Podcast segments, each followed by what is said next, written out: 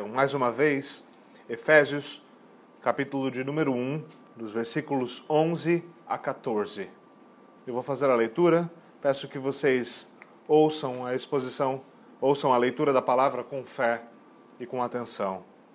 Assim diz a palavra do Senhor. Nele, ou seja, em Cristo, fomos também escolhidos, tendo sido predestinados conforme o plano daquele que faz todas as coisas segundo o propósito da sua vontade, a fim de que nós, os que primeiro esperamos em Cristo, sejamos para o louvor da sua glória.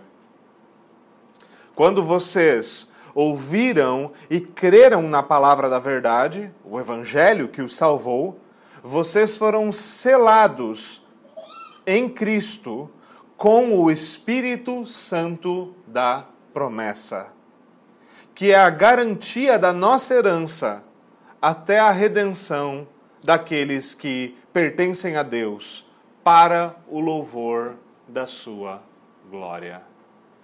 Amém. Amém. Vamos, vamos orar mais uma vez juntos. Senhor, nós te pedimos que o Senhor nos ajude a centrar a nossa mente na tua palavra. Que pelo teu Santo Espírito, o Senhor, abra o nosso entendimento, o Senhor nos desperte e nos ajude. Por favor, Senhor, por favor. Ajude-nos, Senhor, a, a nos alimentar dela. Ajude-nos, Senhor, a levá-la ao nosso coração que ela possa encontrar um terreno fértil nele. É o que nós te pedimos em nome de Jesus. Amém. Amém.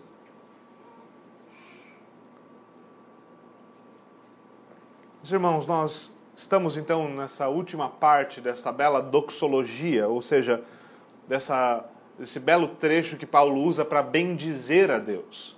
Nós estamos vendo, e ainda agora, hoje, eu espero, terminaremos de ver como Paulo começou lá no versículo de número 3, dizendo: Bendito seja Deus, e como tudo o que ele está elaborando até agora é, na verdade, uma forma de, de substanciar, de deixar claro que, de fato, Deus é bendito.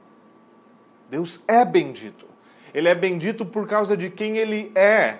E uma das coisas que ficam claros nesses nossos textos é: ele é bendito pelo fato de que ele é soberano e soberanamente ele coloca o seu amor sobre o seu povo. Bendito seja Deus. Ele é bendito porque não por causa de nós ou não por causa de nada, ele salva pecadores e os leva à glória, para a sua glória. Bendito seja Deus. E Paulo está elaborando então aquilo que, infelizmente, muitos dos chamados cristãos odeiam. Ele está elaborando teologia. Ele está falando de coisa que muitas vezes não é muito fácil de falar. E convenhamos, às vezes nós somos até mesmo preguiçosos para entender o que a Escritura nos diz. Dificilmente você vai encontrar um evangélico dizendo: Eu não acredito que a Bíblia é a palavra de Deus.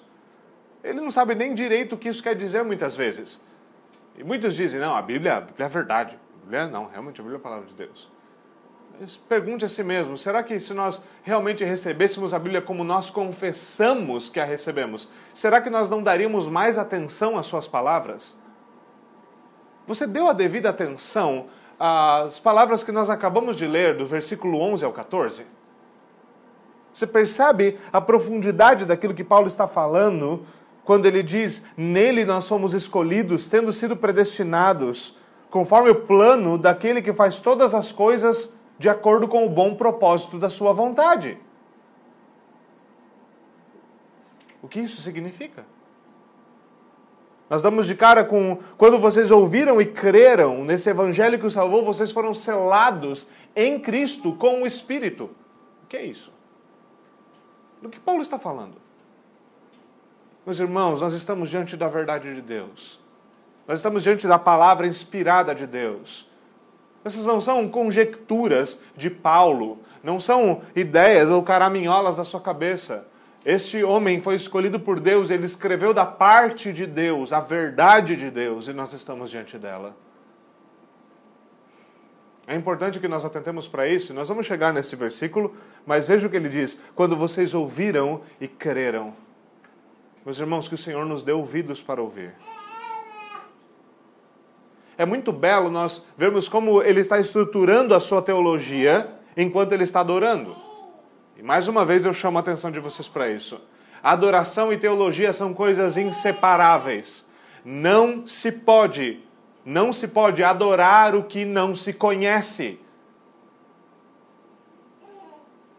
Teologia substancia a adoração, é ela que dá a razão de ser. Você conversa com qualquer um que se diz adorador e pergunta o que você adora e como você adora. E a resposta que sairá dos seus lábios é teologia.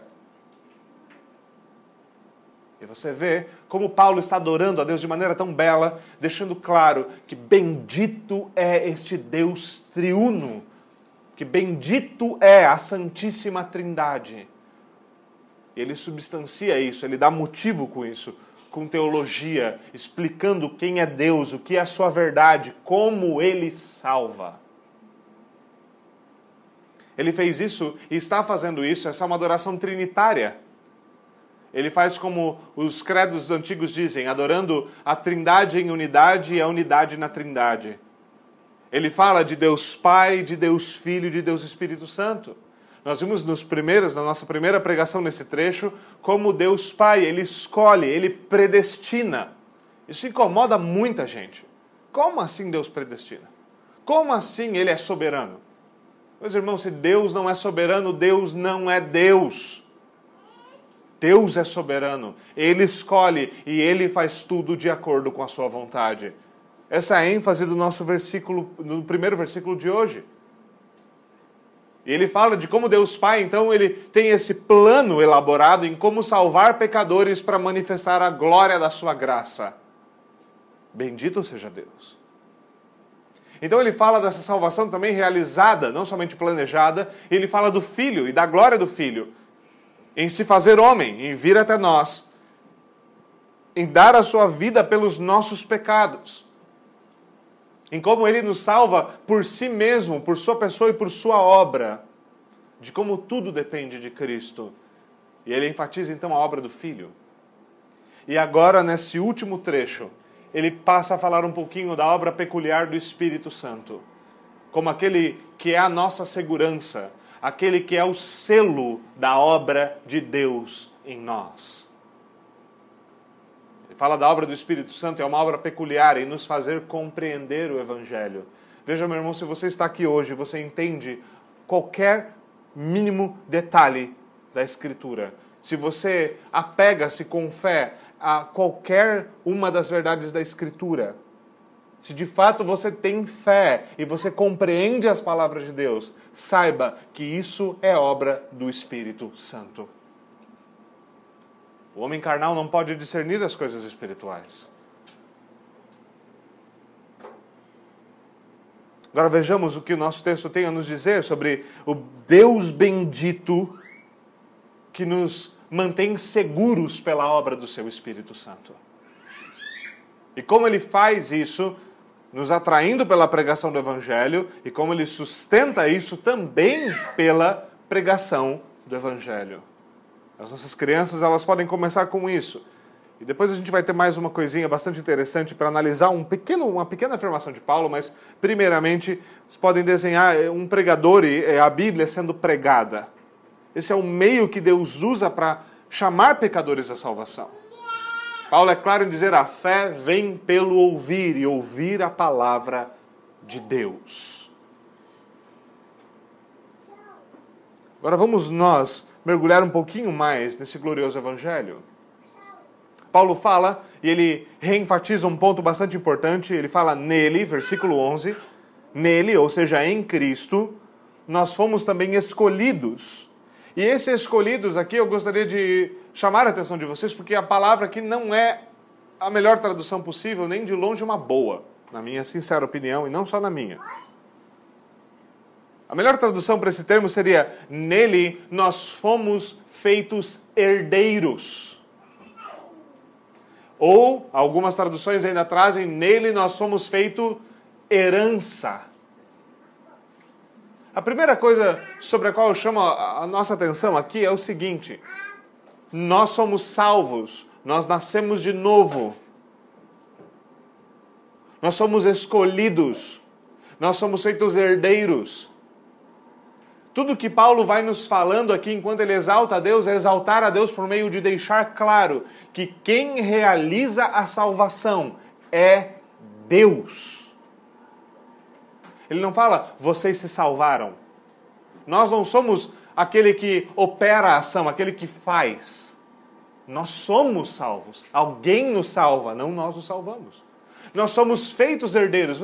A única maneira de uma pessoa se fazer herdeiro, ela né, tem um pai muito rico, ela vai lá e mata o pai para que ela seja um herdeiro. Bom, essa não é uma maneira exatamente legítima de ser feito um herdeiro. Isso é uma maneira legítima de se tornar um assassino. Quando Paulo fala, vocês foram feitos herdeiros, ele está falando de algo que não parte de nós, parte de outro. Não há mérito em se tornar herdeiro depende da riqueza de outro, depende da morte de outro, do esforço de outro, da obra de outro. Ele fala: vocês foram feitos herdeiros. Herdeiros do quê? Herdeiro de todas as glórias da salvação. Da própria pessoa do Senhor Jesus Cristo. Nós somos herdeiros de Deus e co-herdeiros com Cristo, é o que Paulo nos ensina. Ele quer nos dizer que todas aquelas bênçãos espirituais que ele começou a nos falar nos primeiros versículos, elas são nossas e elas são uma pequena parte dessa herança, mas ainda há muito mais. Nós recebemos uma parcela dessa herança, mas ainda há herança a ser recebida. Nós não recebemos tudo o que nós temos para receber. O Senhor ainda tem de nos aperfeiçoar, Ele ainda tem de nos dar um novo corpo, ainda tem de fazer todas as coisas novas, de nos coroar com alegria, enxugar as nossas lágrimas, nos encher novamente de todo gozo e alegria para desfrutar da eternidade com Ele. Ainda há coisas a serem feitas. A salvação que nós já desfrutamos, ela é gloriosa, ela é de fato salvação, mas ela é uma lembrança que ela é uma pequena porção do que ainda virá. Ainda há mais. Nós somos feitos herdeiros. E é interessante que Paulo fale disso mais uma vez tendo sido predestinados conforme o plano daquele que faz todas as coisas, segundo o propósito da sua vontade. Quando Paulo fala dessas coisas, fala do selo do Espírito tudo mais, uma das coisas que me vem prontamente à mente é essa. Quão seguros nós estamos na salvação? Que certeza nós temos de todas as coisas que nos são prometidas no Evangelho? Se você perguntar para si mesmo hoje, eu sou salvo? Eu sou salvo. Que segurança eu tenho de que eu sou um herdeiro? Que segurança eu tenho de que essas coisas são minhas? Que segurança tenho eu? E isso é algo que muitas vezes é uma luta dentro de nós, porque veja, assim como você, eu também olho às vezes para os meus pecados e falo, eu não mereço nada, muito menos uma herança como essa que me é prometida. Muitas vezes nós olhamos para, para as coisas ao nosso redor e parece que elas não são tão gloriosas por causa das manchas do pecado que presentemente nos atrapalham as vistas. Nossa pergunta é: eu sou mesmo herdeiro? Eu estou certo mesmo dessa herança? Será que esse tesouro estará lá para mim? Que segurança tenho eu? Veja, nós já vimos, de fato o Senhor escolheu os seus para serem salvos e Cristo de fato os salva. Mas para que eu possa desfrutar e descansar nessas coisas, eu preciso continuar sendo um filho para ser herdeiro, não preciso? Que segurança tenho eu? Paulo nos apresenta com a seguinte segurança, meus irmãos. Ele diz: Vocês foram feitos herança, tendo sido predestinados conforme o plano daquele que faz todas as coisas segundo o propósito da sua vontade. Essa é a resposta de Paulo. Que segurança tenho eu se eu estou em Cristo? Bom, você tem uma, uma segurança. E nós poderíamos resumir toda essa segurança a uma só. Uma só. Quem decidiu fazer isto E quem decidiu torná-lo herdeiro, e quem decidiu que vai te dar herança, é aquele que controla todas as coisas. Aquele que é soberano. É ele, ele é a garantia. Ele é a garantia. A soberania e o poder dele são a garantia. E meus irmãos, como nós deveríamos estar mais do que satisfeitos com essa garantia? Aquele que a Escritura nos apresenta, veja o que ele diz: aquele que faz todas as coisas segundo o propósito da sua vontade.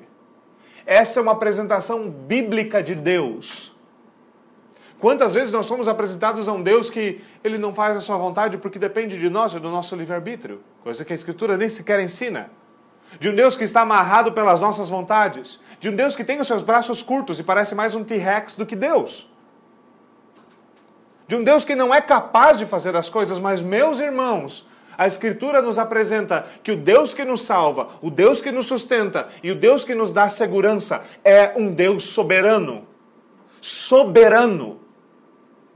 Mas a Escritura não simplesmente joga essa palavra e deixa que a gente uh, preencha o seu significado de acordo com a nossa vontade. Não.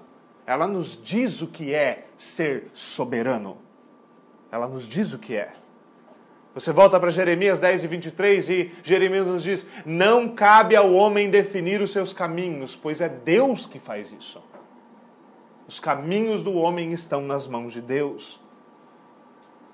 Vamos a lugares, por exemplo, como Provérbios, e o que nós encontramos no testemunho de Provérbios também é muito claro sobre quem é Deus. Nós podemos voltar a Provérbios 16 e 9.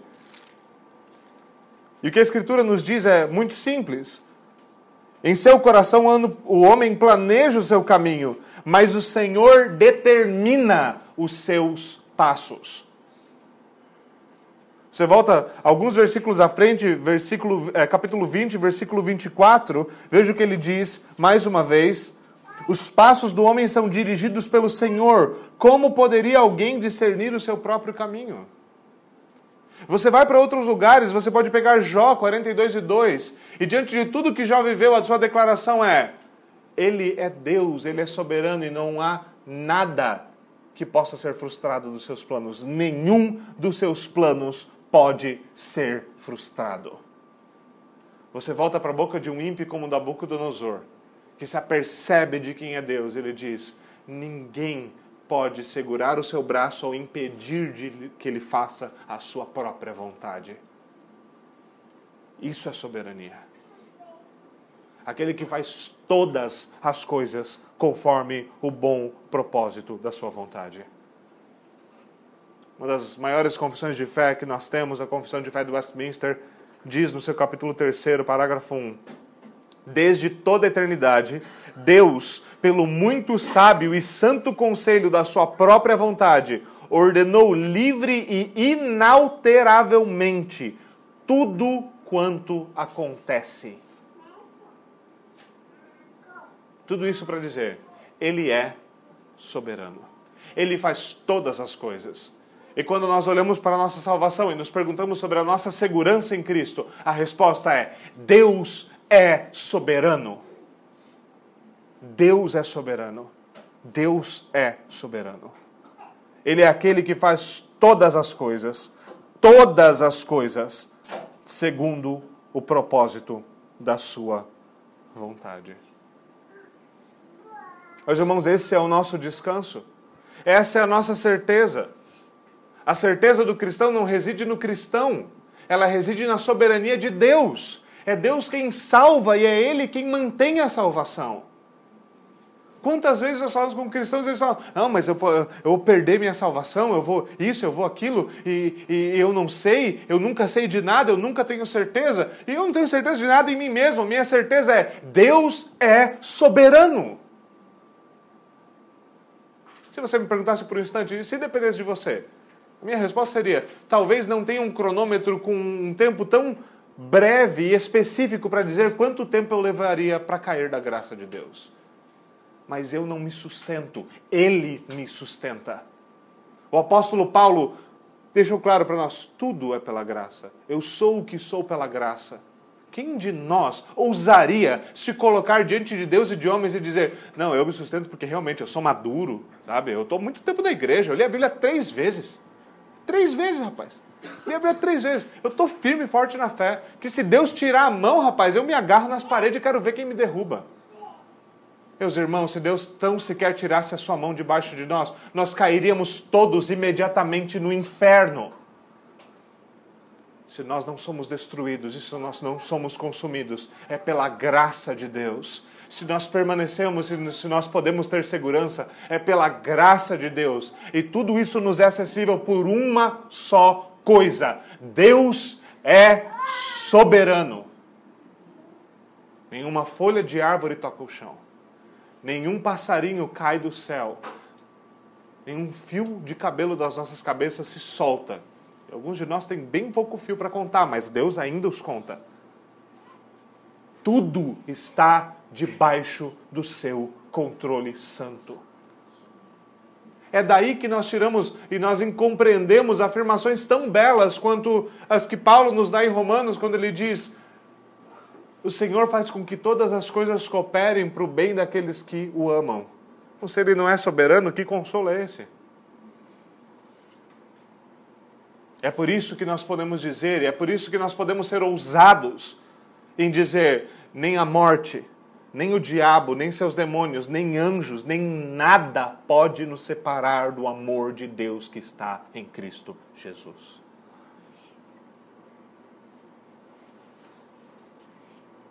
A nossa herança é certa. O fato de que nós somos herdeiros é fixado pelo próprio Deus. É Ele quem faz todas essas coisas. Veja o versículo 12, ele diz: a fim de que nós, os que primeiro esperamos em Cristo, sejamos para o louvor da Sua glória nada mais apto de Paulo do que nos explicar que todas essas profundas verdades e que essa segurança, ela não é uma segurança para dizer assim, não, os homens são tão bons, a gente tem que deixar eles seguros para eles ficarem tranquilos. É para agradar eles. Não é isso. Isso é consequência, mas não é, não é motivo. É uma consequência. Uma das consequências da segurança é que você tem uma fé mais viva. Meus irmãos, Muitas vezes nós estamos abatidos porque nós não compreendemos quão seguro nós estamos em Cristo. Nós não percebemos que fé e somente fé é suficiente para nos unir a Cristo. E se nós somos dele, nós somos dele. E dele ninguém nos tira. E nós estamos muitas vezes abatidos e decepcionados e cansados e, e, e tristes porque nós não compreendemos que nós estamos seguros, que ninguém pode nos arrebatar das suas mãos mas é lá que nós estamos. Se nós estamos em Cristo, é lá que nós estamos. E tudo isso é para que nós voltemos a Ele e diz: Senhor, Tu Deus de toda a segurança, Deus de toda a esperança, Deus de toda a certeza, Tu é bendito.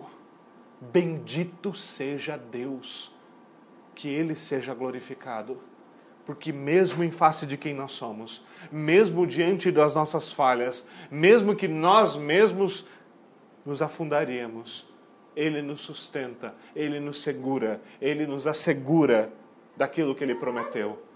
Louvado seja o seu nome.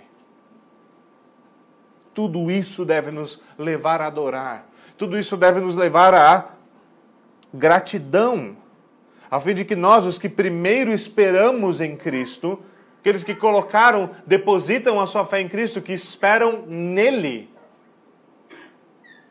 Aqui alguns sugerem que possivelmente Paulo estava falando eu, de algo que ele vai falar um pouco mais tarde na carta, nós vamos chegar lá se Deus quiser, falando daqueles que os, os que primeiro esperaram em Cristo como sendo os judeus, e depois falando dos gentios, e no capítulo 2, como ele fala dessa nova humanidade em Cristo, como judeus e gentios estão unidos em um só corpo por causa da, da graça do novo pacto. Ele fala, a fim de que nós, os que primeiro esperamos em Cristo, nós sejamos para o louvor da sua glória. E esse é o motivo último. Tudo é para a glória de Deus. Nada que Deus faz é aleatório, nada do que Deus faz na sua soberania, controlando todas as coisas, nada está solto sem definição. Tudo redunda na glória de Deus.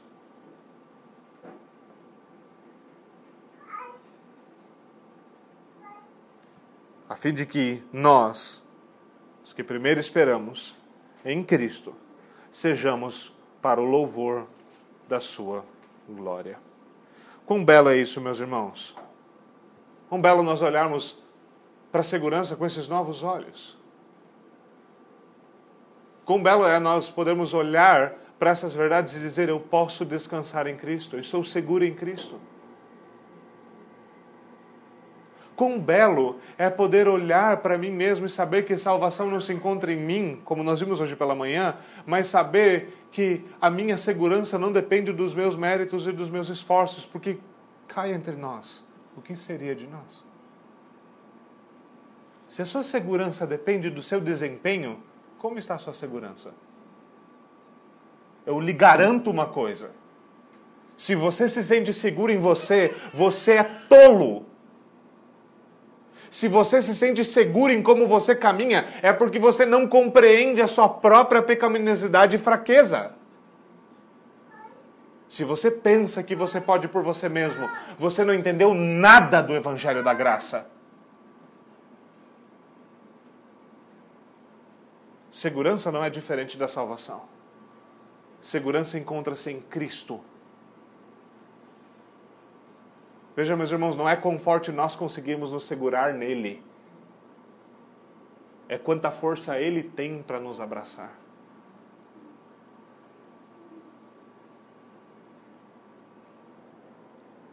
Paulo vai continuar, ele vai falar agora um pouquinho mais de como essa segurança funciona. E é muito belo que ele fale nisso, disso nesses termos. Veja, quando vocês ouviram e creram na palavra da verdade. E meus irmãos, que título glorioso para o Evangelho! Ela é a palavra da verdade. Ouvir o Evangelho é ouvir a verdade.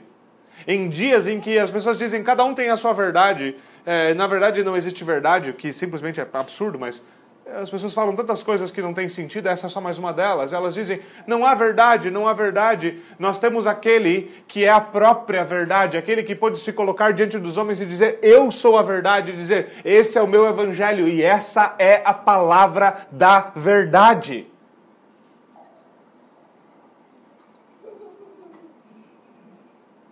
E o que é essa palavra da verdade? Paulo explica com clareza, ele fala: o evangelho que os salvou não o evangelho por meio do qual vocês se salvaram, o evangelho que os salvou.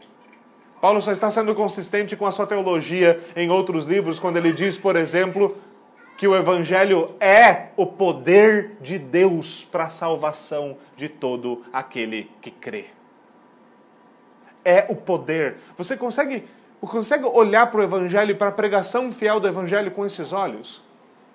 A marca de uma verdadeira igreja reformada e a marca da, uma das marcas principais da reforma, como nós vimos no nosso evento e continuamos vendo, é exatamente uma visão séria e profunda da pregação do Evangelho. Uma valorização do meio que Deus estabeleceu para salvar pecadores. O próprio Deus diz: Como ouvirão se não houver quem pregue? E quão importante isso, pois a fé vem pelo ouvir. Romanos 10 e 17. A fé vem pelo ouvir. O fortalecimento da fé também vem pelo ouvir. É por isso que nós ouvimos o Evangelho todo domingo, duas vezes por domingo. E nós Vamos ouvir o Evangelho também durante a semana nos cultos familiares. É por isso que nós vivemos do Evangelho. O Evangelho é o pão de cada dia do verdadeiro crente. Por meio do Evangelho, nós comemos e bebemos de Cristo, nós alimentamos a nossa alma. Veja o que Paulo fala. Quando, quando vocês se achegaram ao Evangelho e, e começaram a desfrutar dessa herança, dessa, dessa promessa, quando vocês foram feito herança, quando vocês uh, tiveram essa segurança. Veja, quando vocês ouviram e creram. É necessário ouvir. Lembra-se das palavras de Jesus? Vê depois como ouvis. Prestem atenção em como vocês ouvem. Meus irmãos, nós devemos prestar atenção.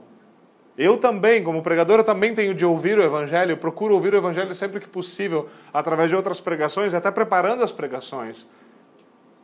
E, meus irmãos, como nós ouvimos é importante. Como nós ouvimos é importante. Como as nossas crianças ouvem é importante.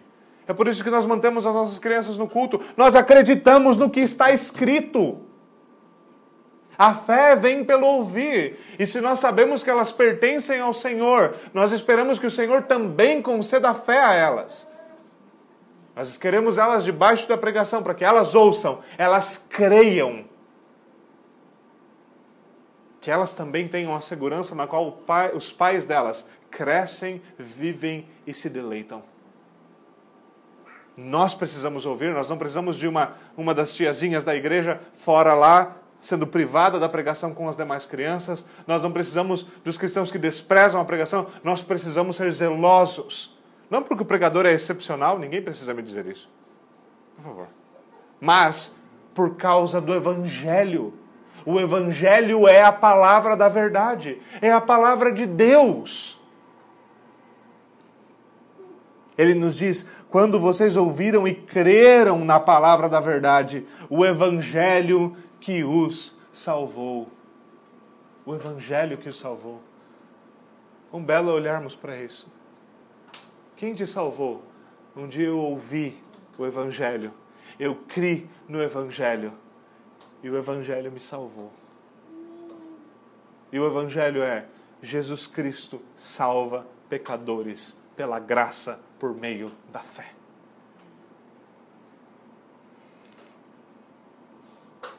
Agora veja, quando vocês ouviram e creram, vocês foram selados. Essa é uma palavra importante, nós não podemos passar batidos por ela. Esse é o segundo ponto que eu falei para, as nossas crianças, que talvez seria muito interessante para elas, talvez elas já tenham visto, e eu creio que a maioria dos adultos é, está bastante familiarizado com a ideia de selo, mas não selo de carta, esses selos que às vezes alguns fazem coleção. Fala de selo daqueles selos bem antigos, e talvez você vai lembrar daquela pininho de cera ou como se fosse uma vela. E como então eles faziam uma carta, eles iam dobrar essa carta com cuidado, iriam derramar, eles iam esquentar aquela cera para ela pingar. Normalmente é a vermelha, que a gente mais acha bonito, né? E aí eles derretiam então aquela cera vermelha, então existia um anel de selar. Ele era um anel bonito, normalmente com brasão, tipo uma logomarca, e ele ia selar aquele documento e então mandar entregar. Um rei poderia selar um decreto para provar com o selo real que aquele decreto era o decreto do rei. Poderia se selar uma carta, poderia selar outras coisas. Qual era o objetivo dos selos? Bom, o selo, uma das primeiras coisas é dizer de quem aquilo é propriedade de quem. De quem a quem pertence aquela carta? Então você tem o selo da família tal. E você sabe que aquela carta foi enviada por aquela família. Tem o selo do rei, você sabe que foi o rei que mandou. O rei manda uma carta dobrada, então ele sela aquela carta e ele sabe que aquele selo também funciona como uma espécie de segurança, de proteção. Como? Bom, aquele selo, como vocês bem sabem, assim como a vela, mas a cera, para selo mais especificamente, quando ela resseca, se você tenta abrir a carta, você não consegue sem quebrar ela. Você quebrar o selo. Então, às vezes, você vai tentar mexer ele quebra. Agora, imagina, você entrega a carta, chega com a carta do rei, com o selo real, você entrega e o selo está quebrado. Você sabe o que? A carta pode ter sido violada, ela foi lida. Se ela era um segredo, isso é um grandíssimo problema. Era um grandíssimo problema. Esse selo, ele mostrava também a autenticidade. Ele é de quem diz que é. Diferente de hoje, antigamente era muito difícil você forjar e, e, falsificar um anel de selar. Ele mostrava a autenticidade. Isso aqui é de quem diz que é, isso aqui vem dele, é propriedade dele e está seguro por causa do selo. É nesse conceito belo, é nesse belíssimo conceito que Paulo nos diz vocês, quando ouviram e creram na palavra da verdade, o evangelho que os salvou, vocês foram selados em Cristo. E como nós fomos selados? Com o Espírito Santo. Eu volto a um ponto que eu já mastiguei algumas vezes com vocês um pouquinho, a gente volta para ruminar um pouquinho mais. Quando nós recebemos o Espírito Santo? Quando nós temos o Espírito Santo? Quando nos é dado o Espírito Santo? Nosso texto tem uma resposta. Quando nós ouvimos e cremos. E o porquê disso é muito óbvio. Porque sem o Espírito Santo, você não tem ouvidos para ouvir, você não tem olhos para ver, você não tem mente para entender. Sem o Espírito Santo, você não sabe nada. Você continua morto espiritualmente. Mas é o Espírito Santo que vem, ele nos dá nova vida, ele abre os nossos ouvidos, ele tira toda aquela cera que nos ensurdece, ele tira aquela escama dos nossos olhos, ele abre o nosso entendimento, ele nos faz crer. Veja, meus irmãos, muitos ouvem o Evangelho. Quantos ouvem o Evangelho e o rejeitam?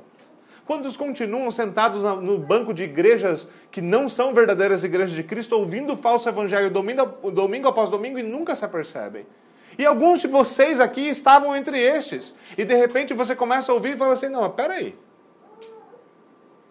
E por que de repente houve um peraí?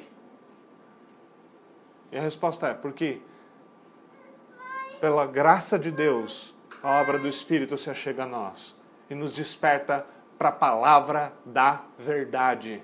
E meus irmãos, quem bebe da fonte da palavra da verdade não se agrada mais das águas amargas da mentira.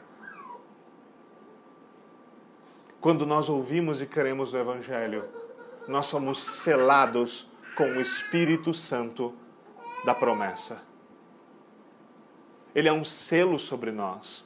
Ele é derramado sobre os nossos corações. Ele habita o nosso coração. Nós somos batizados com o Espírito. Todo cristão é batizado com o Espírito. Não existe segunda, terceira, décima, quinta bênção. Existe a bênção da salvação, onde nós estamos unidos a Cristo e nele nós temos. Veja, volta lá com Paulo. O que, que ele fala? Primeiro, versículo 3 Cristo nos abençoa com todas as bênçãos espirituais. Ele não priva alguns cristãos de algumas bênçãos para que eles sejam mais espirituais que outros.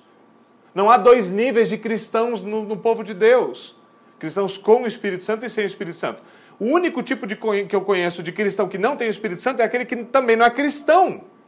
Porque sem o Espírito ele não crê, sem o Espírito não há vida, sem o Espírito não há entendimento, sem o Espírito não há salvação, porque, como nós estamos vendo, o Pai elege, o Filho compra a redenção e o Espírito aplica essa redenção. É tudo por causa dele. Por isso, Paulo diz: Bendito seja Deus. O Espírito é o selo. Eu acho muito belo que ele fale isso ele nos selou com o Espírito Santo da promessa. Eu fiquei algum tempo pensando, como assim da promessa? Eu, obviamente, consultei algum material e fui vendo aquilo que estava falando e fui vendo como é uma palavra pequenininha. Ele fala o Espírito Santo da promessa, a gente fala assim, ah, o Espírito Santo da promessa. E ok, muito belo. Mas é muito interessante que Paulo tempere esse selo dizendo o Espírito Santo da promessa, quando ele está falando de segurança para nós. Sabe por quê? Pensa, tenta pensar biblicamente um pouquinho. Quem foi prometido que seria derramado com abundância no pacto da graça? O Espírito Santo. Você volta a Joel 2 e você lembra da promessa que o Espírito Santo seria derramado com abundância, e você vai para Atos 2 e lá Pedro fala o quê? Hoje se cumpriu a profecia de Joel. Então, por si só, o Espírito, ele é o cumprimento de uma promessa. Ele é o cumprimento de uma promessa. O derramar do Espírito, a presença abundante do Espírito no Novo Testamento, no Pacto da Graça, é cumprimento das promessas de Deus. E é esse que é o cumprimento da promessa, que é a garantia de que a restante das promessas também serão cumpridas. É como se alguém nos apresentasse e falasse assim, ó, eu falei para ele, você já viu isso? Transação financeira, eles falam assim, ó, eu tenho isso daqui, ele sabe, eu dou minha palavra, eu dei minha palavra para ele um dia e eu cumpri. E agora ele está aqui como, como um fiador, como uma segurança para dizer que eu também vou pagar para você. E assim o Espírito é o nosso selo que nos lembra, Veja, nós temos o Espírito. O Espírito é o cumprimento das promessas. Deus é fiel. Ele cumpre o que prometeu. O Espírito é prova disso. Deus prometeu o seu filho, ele nos deu o seu filho. Ele prometeu o Espírito, ele nos deu o Espírito. E aquele que nos deu o seu próprio filho não nos dará junto com ele todas as coisas. O selo da nossa salvação, a segurança que nós temos, fundamentada na poderosa soberania de Deus, é o Espírito Santo que nos foi prometido o Espírito Santo, que é o cumprimento das promessas e a garantia de que o restante das promessas também serão cumpridas. É isso que ele vai dizer, e é assim que ele vai caminhar para o fim, versículo 14. Ele é a garantia da nossa herança. É o que ele começou falando de herdeiros, apesar de que essa tradução não é a melhor. Fala, ele é a garantia dessa herança. Esse selo é a garantia. Meus irmãos, naquele grande dia nós vamos chegar diante do Senhor e Ele vai procurar por uma coisa: o selo.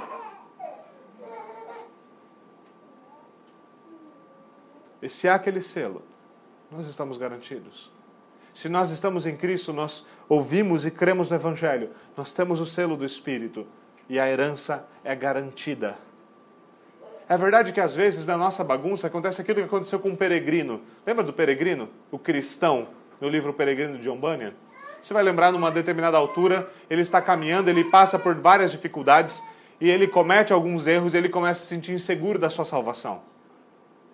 E na história, então, como que fazendo um paralelo com a vida cristã, ele tem um documento que tem um selo, que tem uma prova de que ele é salvo. E aí, de repente, ele não consegue encontrar aquele documento. E ele acredita: rapaz, eu perdi a segurança da minha salvação, perdi minha salvação.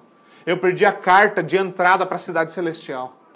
E ele se desespera, ele se bate, ele se aflige, e a dificuldade dos seus próprios pecados o faz duvidar ainda mais. Ele está angustiado, até que, como a gente, como perde a chave, começa a se bater assim, ele bate no bolso de trás, ele sente um papel, ele puxa, e estava sempre ali com ele.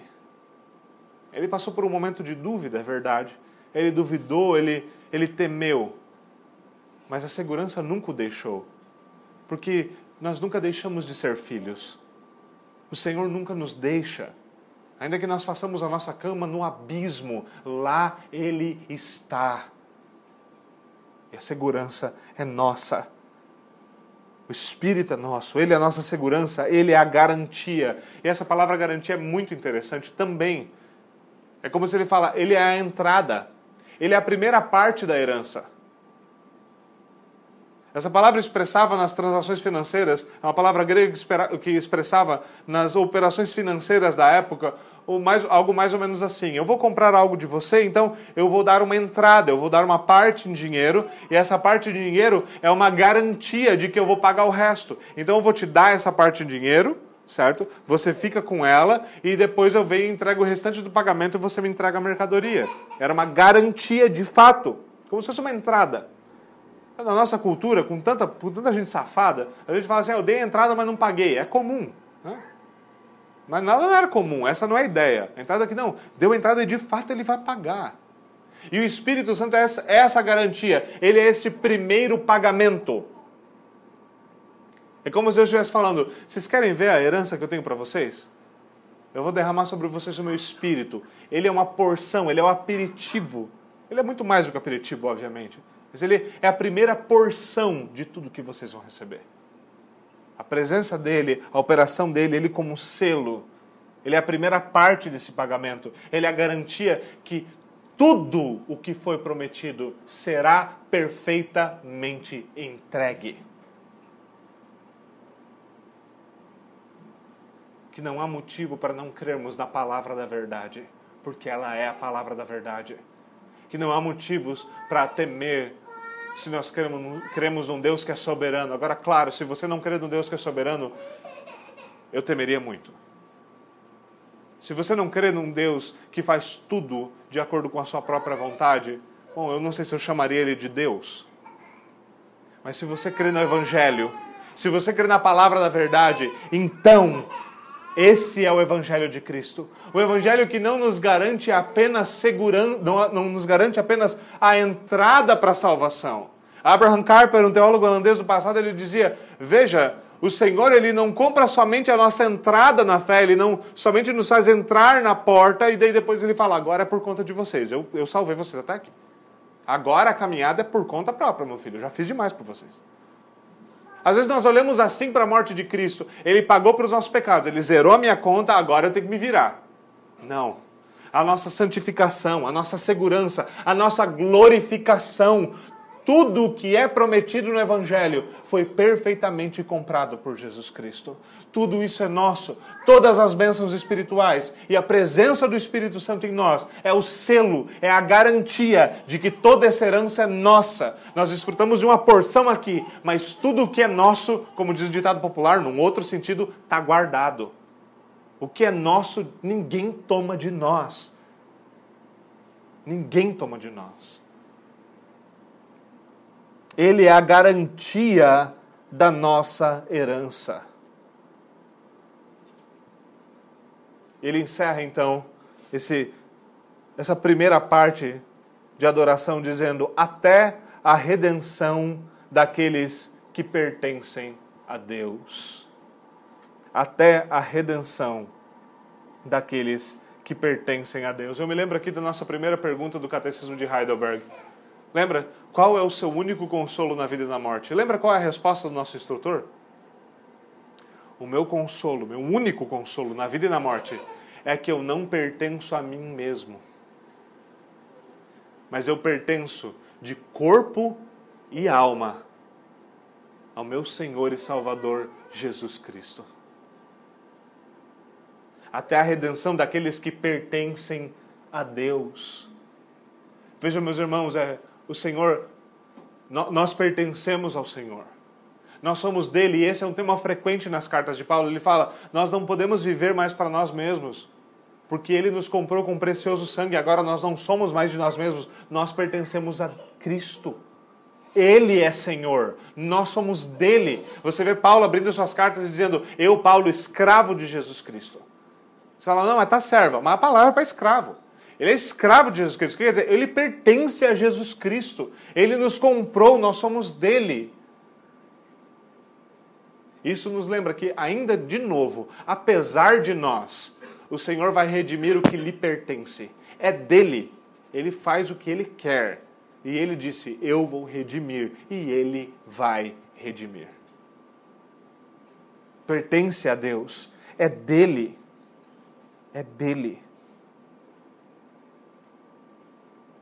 Nosso consolo é pertencer a Deus e saber que nada daquilo que pertence a Ele se perde. Nosso consolo é saber que o Espírito Santo nos é dado como a garantia, como o selo da nossa salvação e da herança por vir. É a certeza de que não somente a nossa salvação, mas a nossa preservação e a nossa glorificação e todas as demais coisas nos são garantidas no Evangelho pelo poder de Deus, porque Deus é soberano e aquele que prometeu é fiel para cumprir e é poderoso para entregar tudo o que foi prometido. Até a redenção daqueles que pertencem a Deus. Mais uma vez, nada disso, nada do que nós lemos fala de como o homem é capaz. Nada do que nós lemos fala de como nós fazemos. Nada do que nós lemos é centrado no homem. Nada do que nós lemos tem alguma coisa a ver com como nós somos bonitinhos, cheirosos e capazes. Nada é centrado em Deus, nada é centrado no homem, nem mesmo a salvação do homem é por causa do homem. Fala, não, Deus tem que salvar a gente, porque né, senão o que ele vai fazer? Deus tem que nada. Contemplem novamente quem é Deus. Antes de eu e você existir, nada existia e ele era suficiente em si mesmo sem precisar de ninguém. Esse é Deus. Autossuficiente, perfeito, poderoso. Paulo pregando o evangelho falava isso, ele não diz isso aos atenienses. Ele não precisa de nós. É nós que precisamos dele. O Evangelho não é sobre como nós buscamos a Deus, é sobre como Ele nos busca em Jesus Cristo. Mas Ele não faz isso porque, poxa, o homem, né? Que criatura excepcional, né? É inteligente e tudo mais, né? Mas é uma coisa linda. Não tem como a gente jogar, punir todos eles. Ah, porque é muito, é demais o homem. Essa não é a mente de Deus. A mente de Deus é, apesar de eles serem quem são, apesar de eles terem dado as costas para mim em Adão e continuarem dando as costas a mim durante toda a sua vida, para a glória da minha gloriosa graça, eu vou salvar homens pecadores. É assim que ele termina. Para a redenção daqueles que pertencem a Deus. Para quê? Para o louvor da sua glória. Não é belo que Paulo tenha começado este parágrafo dizendo: Bendito seja Deus. E ele tenha citado a glória de Deus tantas vezes durante esse parágrafo. E ele termina esse parágrafo dizendo: Bendito seja Deus que faz todas as coisas para a sua glória. É muito belo no comentário do Matthew Henry como ele fala: a glória de Deus é o seu objetivo último. Ele diz: e nós ao conhecermos a Deus e sermos unidos a Cristo e conhecermos a salvação, nós somos unidos a Deus no seu objetivo. E assim como o objetivo de Deus em todas as coisas é a glória do seu próprio nome, nós agora também fazemos todas as coisas para a glória do seu próprio nome, porque Ele é digno. Assim como Deus é centrado em Deus, como Deus é centrado na sua glória, Ele nos redime, nós também somos centrados na sua glória. E meus irmãos, nós somos chamados a fazer tudo para a sua glória. Todos os nossos interesses, os nossos afazeres, os nossos deveres, como homens, mulheres, crianças, pais, mães, filhos, empregados, patrões, pensadores, ou seja, qualquer coisa que você faça, é para a glória de Deus. O próprio Deus nos instrui que é assim que nós devemos viver. Ele mesmo nos apresenta toda a dinâmica e a realidade da nossa salvação, dizendo tudo isso para o louvor da minha gloriosa graça. Para que eu seja glorificado. Para que Deus seja glorificado em nós. Meus irmãos, que belo trecho de adoração nós temos aqui diante de nós. Que bela doutrina, mas que bela adoração. Meus irmãos, que nós possamos ser motivados a adorar mais teologicamente, a adorar mais trinitariamente, vendo a obra do Pai, a obra do Filho e a obra do Espírito na redenção. Que nós sejamos motivados a olhar para todas as coisas com esses óculos gloriosos de eternidade passada, presente, eternidade futura e tudo concorrendo para a glória daquele que é digno. Que o Senhor nos ensine a amar a teologia, porque é isso que a teologia vai fazer conosco. Nos ensinar a ser bons adoradores. Gente que ama a Deus, não porque sente um negocinho na barriga. Gente que ama a Deus porque sabe quem Ele é e o que Ele faz. E sabe que o que Ele faz é para a glória do Seu nome. Meus irmãos, que o Senhor nos dê essa visão gloriosa de Cristo, essa visão gloriosa da Trindade, soberana, santa, e uma visão da segurança que nós temos, daquele que planejou a nossa salvação, daquele que executou a nossa salvação, daquele que aplica a nossa salvação e daquele que levará todas as coisas até o fim, cumprindo toda a sua palavra de acordo com a sua promessa. Meus irmãos, que todas as vezes que nós ouvimos, que nós possamos ouvir todas as vezes o Evangelho que nos salvou, nos gloriar nesse Evangelho, glorificar a Deus por causa desse Evangelho, ser fortalecidos na nossa fé e na nossa segurança por causa desse Evangelho. Que todas as vezes nós ouçamos e creiamos no Evangelho. Que nós possamos nos deleitar nele, saber que apesar de nós, apesar de mim, eu descanso em Cristo.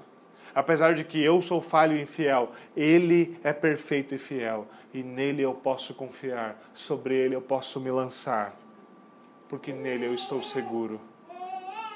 Como dizia o salmista, Ele é a rocha da minha salvação. Nele, Ele é o meu refúgio, Ele é o meu socorro bem presente, Ele é meu abrigo. Que nós possamos recorrer a Cristo, estar seguros em Cristo e descansar nele. Vamos até o Senhor em oração.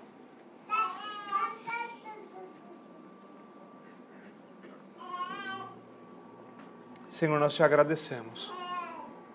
Nós te agradecemos por mais uma vez contemplarmos o glorioso Evangelho da tua graça. Nós te agradecemos porque mais uma vez nós somos, Senhor, encorajados pela segurança e a certeza da salvação, de como nós podemos desfrutar dela, de como nós estamos seguros nela por causa do Senhor e da Sua boa obra. Senhor, muito obrigado, muito obrigado. Por favor, Senhor, console o nosso coração, aplica a tua palavra a nós. Ajude-nos, Senhor, a crer, a crer, Senhor, com uma fé robusta, forte.